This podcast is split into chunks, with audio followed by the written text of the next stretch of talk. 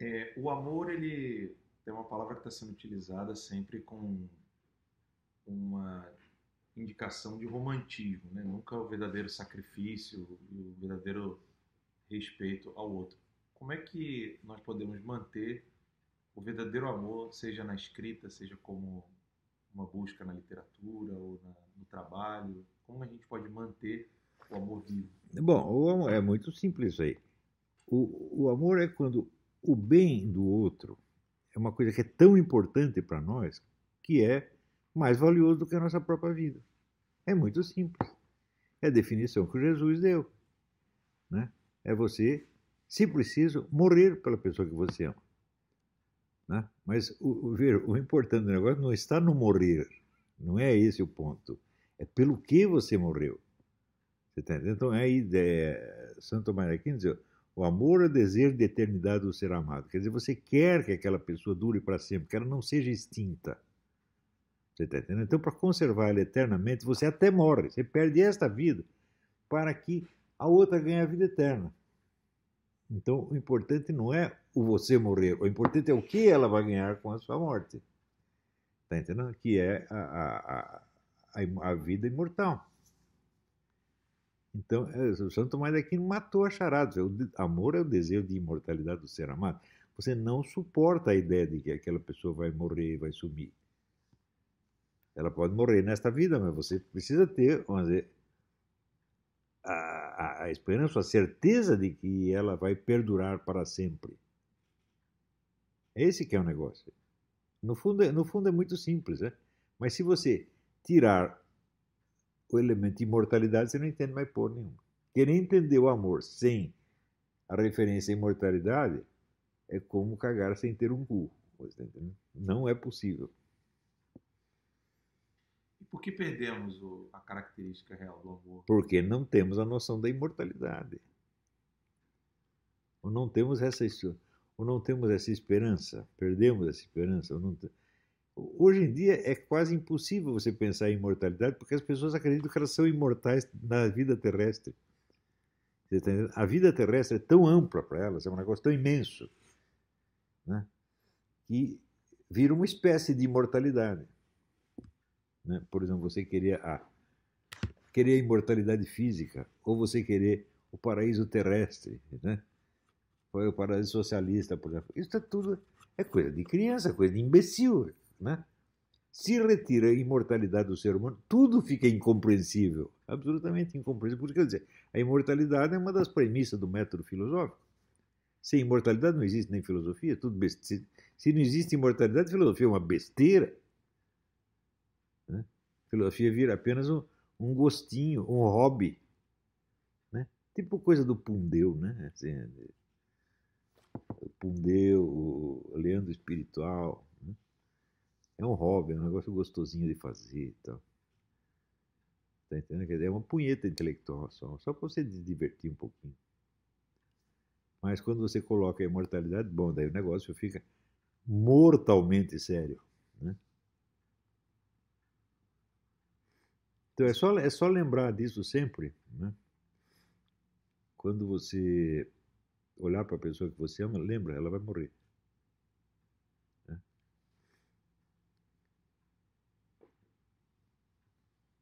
O que nós podemos fazer para né, encontrar na outra vida.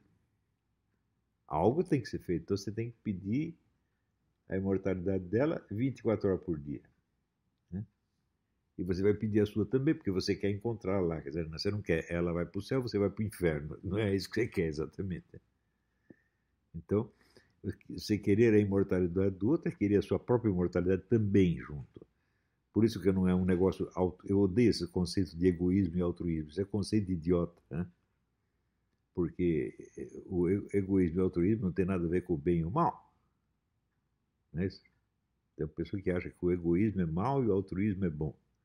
Falo, olha, Jesus Cristo, quando ele se sacrificou pela humanidade, ele não ganhou um negócio que era maior do que toda a humanidade. Ele ganhou o universo inteiro e mais alguma coisa. Então, ele, ah, ele foi altruísta? Não, não tem como você distinguir o egoísmo de altruísmo. Né? São duas coisas que é, no bem como no mal, elas estão misturadas de maneira indiscernível. Então elas não são, não são conceitos filosóficos verdadeiros, são apenas modos de dizer, são apenas figuras de linguagem. Negócio vazio completamente. Né? Quando, sempre quando você faz o bem, você também está levando um bem na mesma hora. Não é depois. Você já está levando na mesma Pode levar depois também, mas está levando na mesma hora. Né? A perda da, do senso de imortalidade. Aí fudeu. Se não tem mais senso de imortalidade, então é a mesma coisa que dizer, nada faz sentido em hipótese alguma. Você dizer, não, mas tem. É, né, a história vai continuar. Falo, Bom, mas eu não vou estar lá, não vou estar sabendo de porra nenhuma. Né? Agora, pensa bem. Se existe a imortalidade da alma, e ela efetivamente existe, então quer dizer que uma única alma humana, uma única, vai durar mais do que toda a história humana. Porque a história vai acabar um dia. Né? Esse planeta, essa Terra, essa vida aqui vai acabar. E você vai continuar. Então, uma única alma humana tem uma duração muito maior do que a história humana inteira. Então, se você tira a imortalidade, então a história humana não tem nenhum sentido. A imortalidade é o, o vamos dizer, para mim, ela é o fundamento de todo método filosófico. Sócrates dizia isso. Vocês vão me matar, mas eu vou para um lugar melhor e vocês vão ficar aqui. Por isso eu não tenho medo de morrer. Vocês querem me matar? Tudo bem, dá o veneno que eu bebo, não tem problema. Se fosse, vamos dizer, para ah, morrer acaba tudo, né? Então, qual é a vantagem Maria leva? Nada, né? Então, a, a, ideia da imortalidade está na origem da filosofia ocidental. Né? Na oriental não conheço o suficiente, mas acho que também está. Quer dizer, está, né? Mas eu não tenho tanta certeza assim, eu não tenho. Não posso citar os textos agora, né? Como eu estou citando aqui a Apologia de Sócrates. Né? A perda de noção da imortalidade é, pode ser utilizada como uma, uma balança para separar a mentalidade revolucionária da mentalidade não revolucionária? Sim, sim, a mentalidade revolucionária é uma idiotice de imortalidade terrestre. Hum. Olha, nos anos 60, algum sujeito, um francês, escreveu um livro, L'immortalité physique e logo em seguida ele morreu.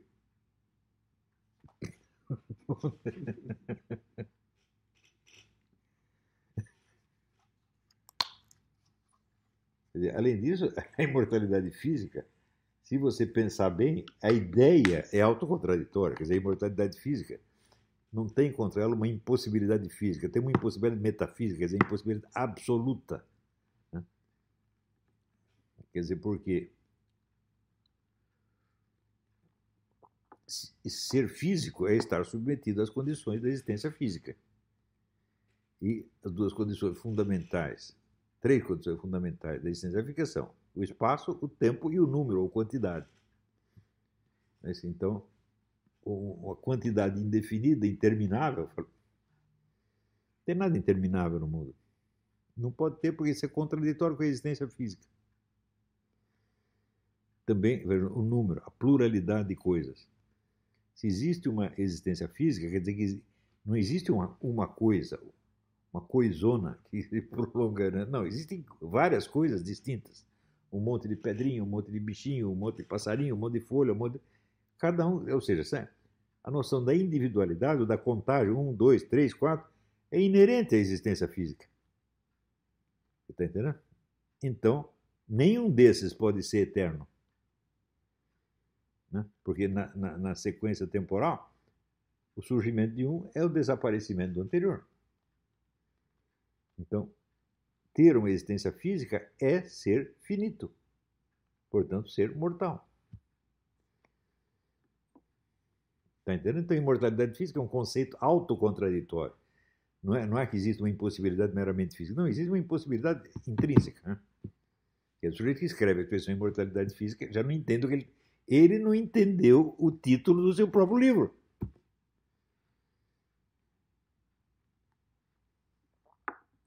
Agora, ah, que você quer imortalidade histórica?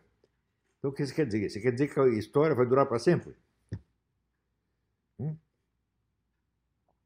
E o que significará a história do futuro para aqueles que já terão morrido? Significa absolutamente nada.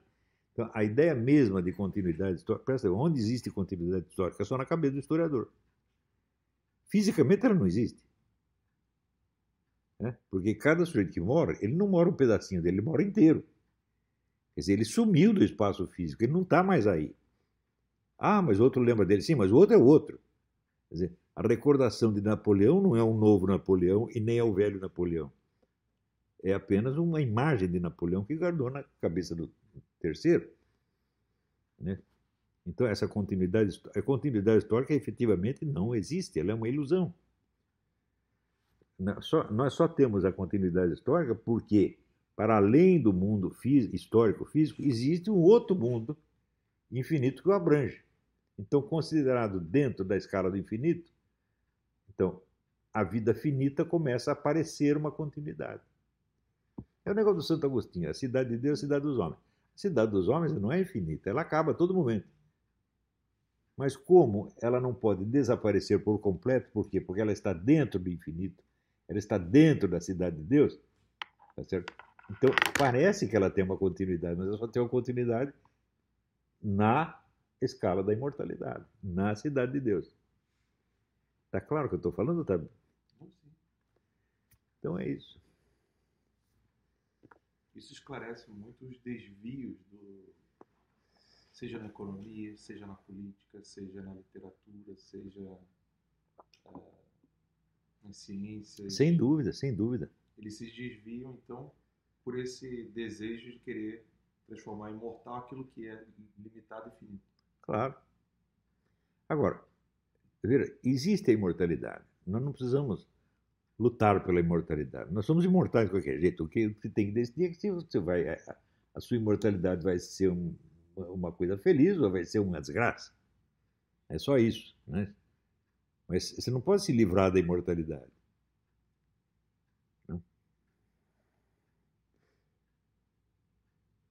Então, a imortalidade em si ela não é um problema, ela é um simples fato, ela é um dado. E o amor é a chave que vira, né? Para onde a imortalidade irá. Né? Sim, exa exatamente, é isso mesmo. Quer dizer, o, o, o, a perfeição do amor é morrer pelo ser amado. A ênfase não está na sua morte, e sim na imortalidade dele. Está entendendo? Também você pode morrer pela pessoa e ela, não, e ela ir para o inferno do mesmo jeito. É por exemplo, você está tentando salvar né, uma pessoa maligna e você, no curso do seu esforço, você morre, e você, vai você para o inferno e vai ele também. Então não é isso, né? Quer dizer, nós estamos tentando salvar o bem que existe na pessoa. Não é isso?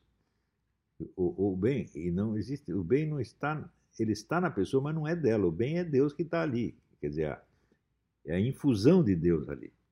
É isso que vai sobrar de nós. Ou seja, é como Deus nos vê. Porque nós aqui, nós só nos vemos aos pedacinhos. E pedacinhos, assim, por exemplo, seu, a sua percepção visual é interrompida a todo momento. Você pisca, tem a luz. Então você não está vendo uma pessoa continuamente, você está vendo fragmentinhos. Né? E, e a, sua mente unifica tudo isso e dá a impressão de que é uma mesma pessoa. Na verdade, ela é a mesma pessoa, mas não, você não está vendo isso. Ela tem uma existência contínua que você não vê, mas que você conhece, você sabe. Porque dessa existência contínua você recebe sinaizinhos picotados, em grande número. Não é isso? Agora, no mundo da imortalidade não tem isso. A imortalidade não é picotadinha, ela é uma totalidade que não acaba. Então, essa totalidade é o que Deus sabe de você, não é o que o outro ser humano sabe. O que eu sei de você é só picotadinho, no qual eu suponho uma continuidade atrás. Não é isso? Eu creio na continuidade. Né? Então a pessoa o problema não é você crer em Deus, o problema é você crer que a pessoa existe. Mas, como nós só vemos pedacinhos, como é que eu creio que existe ali uma pessoa inteira? É um ato de fé, evidentemente. É mais difícil eu acreditar que a Roxana existe do que eu acreditar que Deus existe. Está entendendo? Então, tudo na vida se baseia nesse ato de fé. Esse ato de fé não é uma coisa que está na sua cabeça. Não, o que você está acreditando ali é verdade. A pessoa existe realmente, existe, mas ela existe na escala da imortalidade e não nesta escala aqui. Você está entendendo? Quer dizer, é a imortalidade da pessoa que garante a substancialidade da presença dela aqui. Senão ela seria apenas impressões. Nós só captamos as impressões, mas nós sabemos que por baixo das impressões tem um outro negócio. Sem o qual as impressões iam se desfazer como um farelo.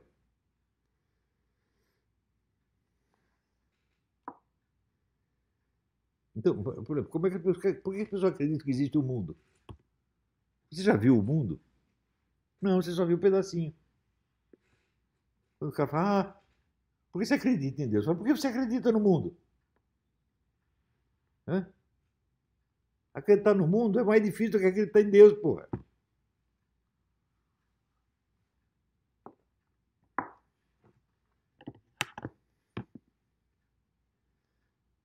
E Deus faz você acreditar nele, mas o mundo não faz. Deus tem esse poder, mas o mundo não tem. Então nós só vemos pedacinhos de mundo. Né? E acreditamos que ele é uma coisa única. Uma, uma, acreditamos que ele é, tem unidade, totalidade. É um ato de fé.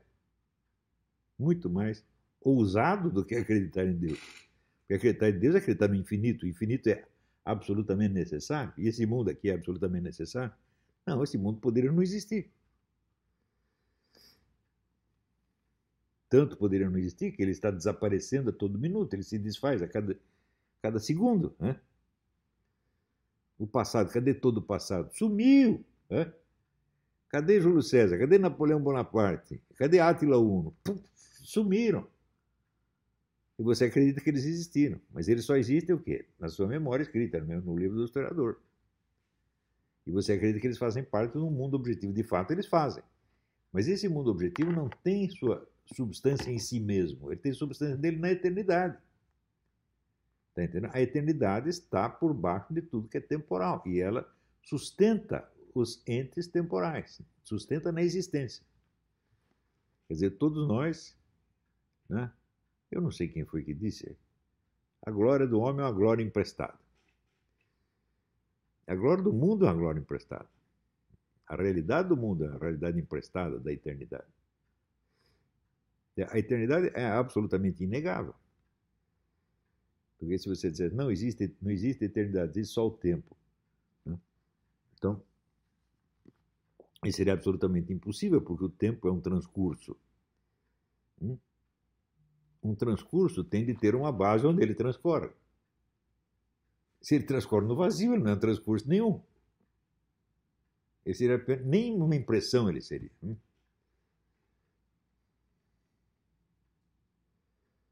Quer saber, essas são as coisas que nós estamos pensando, é nisso que nós pensamos no nosso curso.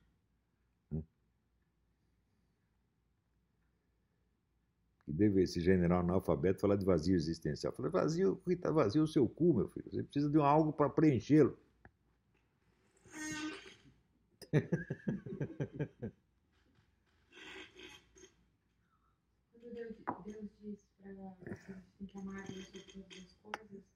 É a coisa mais fácil do mundo. É, também foi um modo com o qual ele nos criou. Porque ele, ele é o amor, só existe amor nele. Você está entendendo? Então, amar algo já é amar a Deus, meu Deus do céu. Quando ele diz amar a Deus sobre todas as coisas, ele não está dizendo que nós devemos amar a Deus sobre todas as coisas. Ele está dizendo que nós de fato amamos. Podemos pensar que estamos amando outra coisa. Não é isso? Então, por exemplo, amo a Roxane. Muito bem. Mas a Roxane ela tem o poder de se eternizar se ela quiser? Não. Ela vai acabar. Então, se eu amo a Rojane, então eu quero a imortalidade dela. E essa imortalidade está fundada em Deus. Então, amar a Rojane é a mesma coisa que amar a Deus nela. Porque não, Deus é grande demais, é inabarcável, nós não podemos pegar tudo. Então você pega um pedacinho que ele te deu. E é mais do que suficiente. Então nós, de fato, amamos a Deus Qualquer coisa que nós amamos, nós já estamos amando Deus, sabendo ou não. Só que o idiota acha que não é assim, ele não quer Deus, ele não, né? É, é, um problema cognitivo, não é um problema de fé. Né? Ah, por que, que tem que ter a fé? Né? Por quê? A fé é o seguinte, é um conhecimento que não está perfeito ainda. Eu conheço, como está São Paulo, é o conhecimento de uma coisa que você não viu ainda. Você não, você não viu, mas sabe que tem que existir. É. Então, isso é a fé, quer dizer. E qual é a forma exata da existência de Deus? Deus não se apresenta a nós como um ser humano, o homem-deus, tá certo? Então, a confiança que você tem numa conta de 2 mais 2, que é 4, é uma coisa. A confiança que você tem num ser humano é completamente diferente. Porque a conta já está feita, ela não vai mudar. Mas o ser humano continua existindo no tempo, e esse existe até na eternidade. Você não sabe o que ele vai fazer depois. Você está entendendo? Então, é por isso que você tem a promessa. Está entendendo? E na promessa você o quê? Você conhece o resultado da promessa? Não, você não conhece, você acredita. E isso é a fé. A fé é crer na, não na realidade de uma doutrina, é crer numa promessa, meu Deus do céu.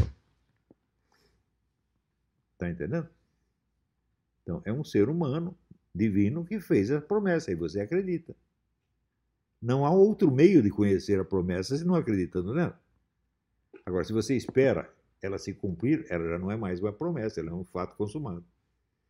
Tá? Deus prometeu imortalidade. Eu já morri, já estou na imortalidade. Eu preciso.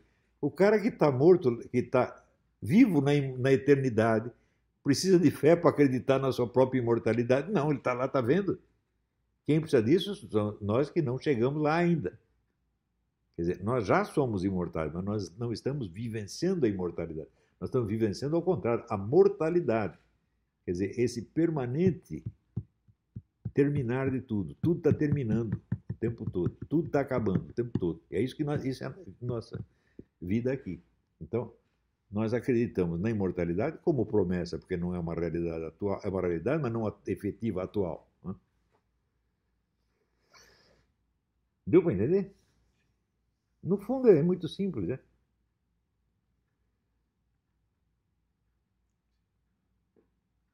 Mas é que eu acho que a presunção de certos filósofos é uma coisa assim de você vomitar, pô. Né?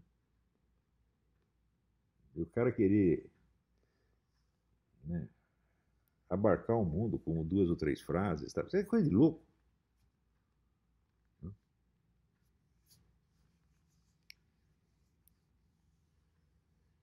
Quer dizer, nós, nós temos que estar na realidade, não a realidade está na nossa mente. Isso não existe. Como se manter na realidade? Hum? O senhor falou, nós precisamos... É uma questão de aceitar. Não precisa fazer nada, não precisa fazer esforço nenhum, é só você aceitar. Só você dizer sim. E o trabalho de, de, de descrever? Não, toda descrição ela é parcial, é fragmentária e é insuficiente. Né? Por que, que uma descrição insuficiente serve? É, porque o que eu estou descrevendo não existe só para mim, para o outro também existe. Ele também tem cabeça, ele também tem inteligência. Então eu estou apenas ativando na mente dele certos conhecimentos que ele já tem. Então minha descrição não precisa ser perfeita, porque ele completa o que eu estou falando. Eu falo um pedaço, ele junta outro pedaço. Nenhum de nós está completo aí. Tá então o que interessa é esse intercâmbio. Né? Toda comunicação é assim. Toda comunicação ela é imperfeita e ela se perfaz no encontro das duas inteligências, no encontro das duas consciências. Está entendendo? Então, se fosse possível uma consciência abarcar a realidade, o cara seria Deus. Só Deus faz isso. Nós não podemos fazer. Nós só vemos pedacinhos. Eu vejo um pedacinho, você vê outro pedacinho. Na hora que eu falo o meu pedacinho, você junta o seu, pum, a coisa aparece. Estávamos ouvindo Coro Ingrato, que uhum. elogiou essa música, e existem canções que nos levam a, a experiências com o amor, a experiência com a realidade, e também existem os textos, os estudos. Como é que essas, essas obras de literatura, de arte, é, como, como é que elas conseguem chegar a esse ápice, esse, esse clímax, né, de poder nos levar ao que há de mais belo da realidade? Olha, eu também não sei a resposta assim, mas o fato é que elas fazem isso, né? Então a gente, por experiência, a gente sabe disso. Mas se você pegar essa canção que você falou, Coro Ingrato, né? Coro Ingrato é uma canção de cornudo, né? Quer dizer, a mulher Catari fudeu com a vida dele, né? Certo? E, no entanto, a gente vê a gente se comove com o negócio. Não é isso? Porque você está você tá vendo o quê? Não é uma coisa bonita, é o sofrimento humano. Não é isso? Mas o sofrimento se transfigurou numa recordação. É isso? E essa recordação é oferecida para todos os seres humanos que queiram conhecê-la. Então já está aí, o efeito da beleza já está aí. Quer dizer, o sofrimento adquiriu uma forma e ele se tornou reconhecível. Ele já não é um sofrimento mudo, porque o problema é o seguinte: quando você está sofrendo mesmo, você não consegue expressar o seu sofrimento. É? E, a, e a incapacidade de expressar é, talvez é própria, o próprio fundamento do sofrimento, quer dizer, a solidão total. É? Na hora que o sofrimento se tornou expressável, ele já não é tão sofrido assim. Quer dizer, ele, tá, vez, ele não está te deprimindo com a canção, ele está te levantando o seu, o seu, seu estado de espírito. Né?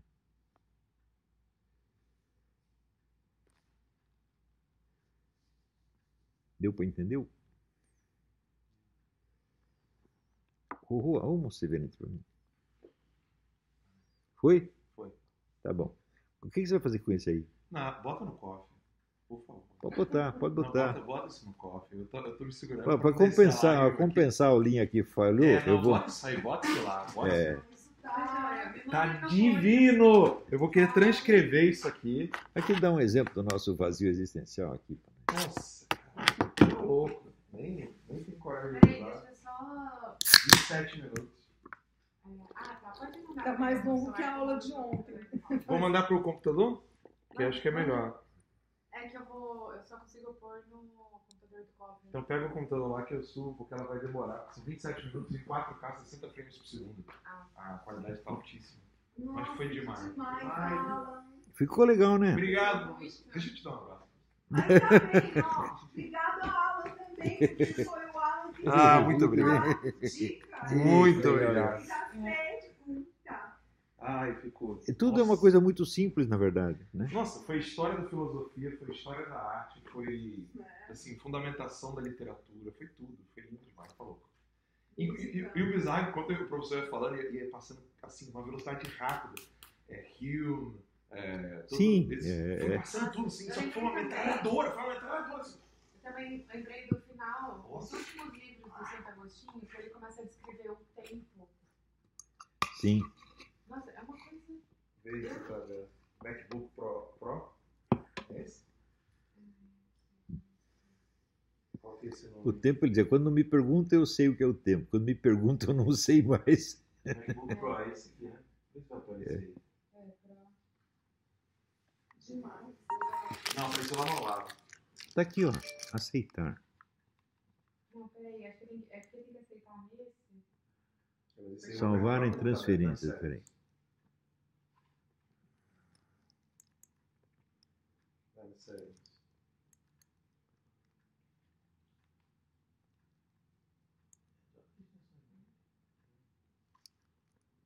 Ei, que tá?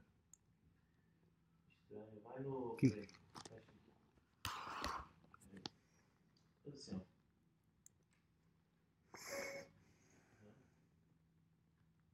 Ok. Ah, que você configurou para que isso fosse voz. Ei, cadê o negócio? É, o senhor negou aí. O airdrop de Alan's Phone foi cancelado. Não, o senhor, o senhor deu, deu negado aqui. Negado como? O senhor negou, tem que ser accept. Eu aceitei, Ó, pô. peraí, Aqui. vê se vai, vai. É acho que Aceitei. Tá grande. Salvar em transferências. Isso. Olha lá, tá falhando. Eu acho que tá muito grande. Pega um cabo de iPhone. Não, faz o seguinte, eu boto no, no, AirDrop- no, no, no Dropbox e te dou, te dou o link. Mas bota, bota, bota core ingrato aí. porque- E no final tem que botar. No, se editar isso aqui, no final tinha que colocar o core ingrato. Peraí, vem cá. Você fica muito foda. Olha, isso você tem que ouvir o Mário del Mônaco cantando Cor Ingrato, Ah, então perto do qual o Pavarotti parece uma galinha. Você